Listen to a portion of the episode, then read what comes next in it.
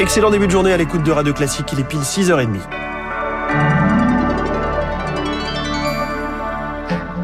La matinale de Radio Classique avec François Geffrier. Et avec l'essentiel, Charles Bonner qui commence ce matin avec un bateau à la recherche d'un port. L'Ocean Viking, navire humanitaire de SOS Méditerranée avec 234 migrants à son bord que l'Italie refuse d'accueillir, renvoie vers la France qui parle d'un refus inacceptable et renvoie quant à elle vers le droit maritime. Quoi qu'il en soit, l'Ocean Viking est ce matin toujours en mer entre les côtes corse et de la Sardaigne.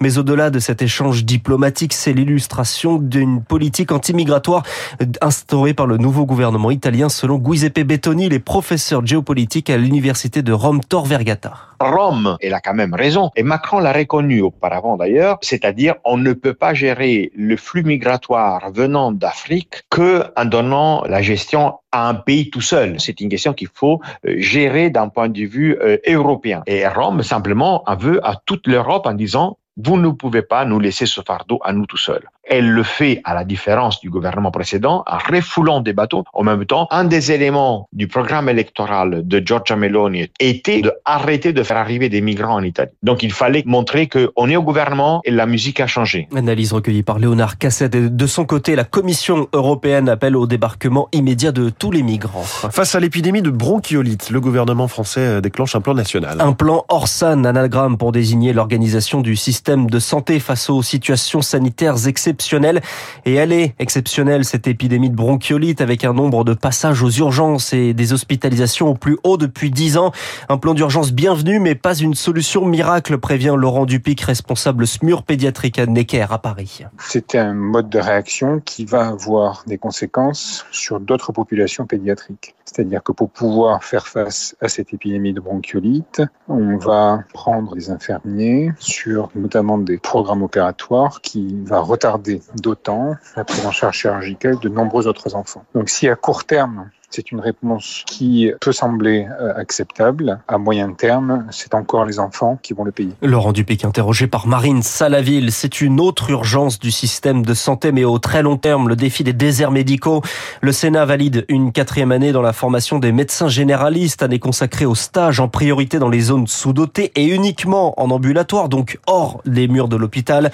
Un allongement contesté par les étudiants qui appellent à la grève le 17 novembre. La grève, justement, aujourd'hui dans les transports la SNCF est très légèrement perturbée, la RATP, les transports parisiens quasiment à l'arrêt, les RER e tournent au ralenti, cinq lignes de métro ne circulent pas, les autres très peu et seulement aux heures de pointe, grève nationale pour des hausses de salaire, seule la CGT est à la manœuvre.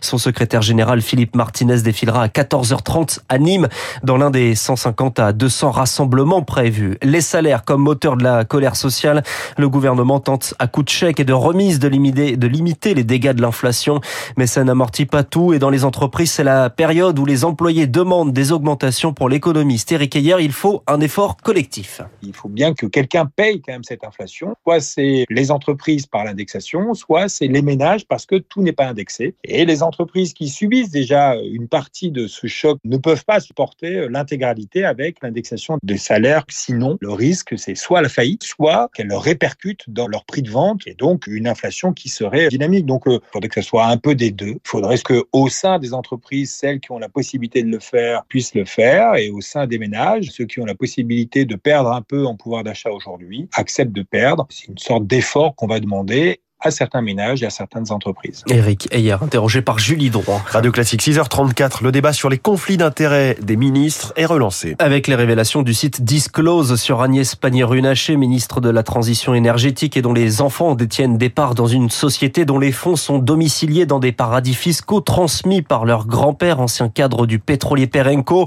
Rien d'illégal, se défend la ministre, mais cela prouve bien le besoin d'un déontologue au gouvernement sur le même modèle qu'à l'Assemblée nationale selon l'ancien député René Dosière. Cette proposition a pour objet de les aider dans les déclarations déontologiques. Que faut-il mettre dans ces déclarations? Comment on doit faire, etc.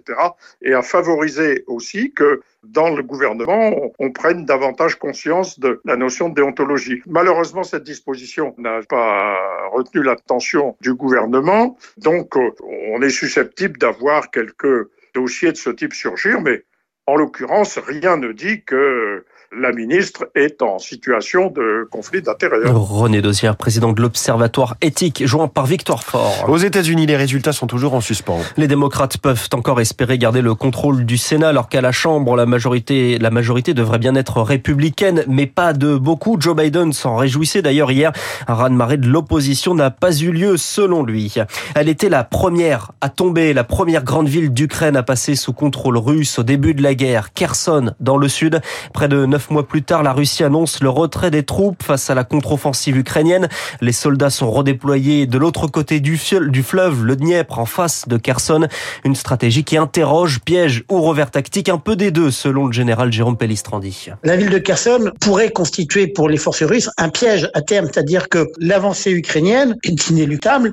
À un moment donné, eh bien, on aurait eu en quelque sorte un réduit, les forces russes restant coincées dans Kherson et avec le risque à ce moment-là qu'un retrait se fasse sous le feu ukrainien avec des pertes colossales. En plus, se posait le problème du ravitaillement de ces forces russes, ravitaillement qui devait passer par le fleuve Dniepr hein, dans des conditions extrêmement euh, précaires, d'autant plus que l'hiver va arriver et donc euh, c'est le constat d'un échec majeur pour le commandement russe qui euh, comprend qu'il n'a pas d'autre solution que de se retirer de la rive droite du Dniepr. Propos recueillis par Rémi Vallès et Vladimir Poutine annoncent cette nuit qu'il ne se rendra pas en personne au G20 la semaine prochaine aux Philippines. Et puis à 10 jours du mondial de football, Radio Classique consacre sa matinale ce matin au Qatar. Et Didier Deschamps dévoilé hier sa liste de joueurs retenus. Ils sont 25 listes adaptées aux nombreuses blessures. En convalescence, Raphaël Varane en fait partie, tout comme Karim Benzema.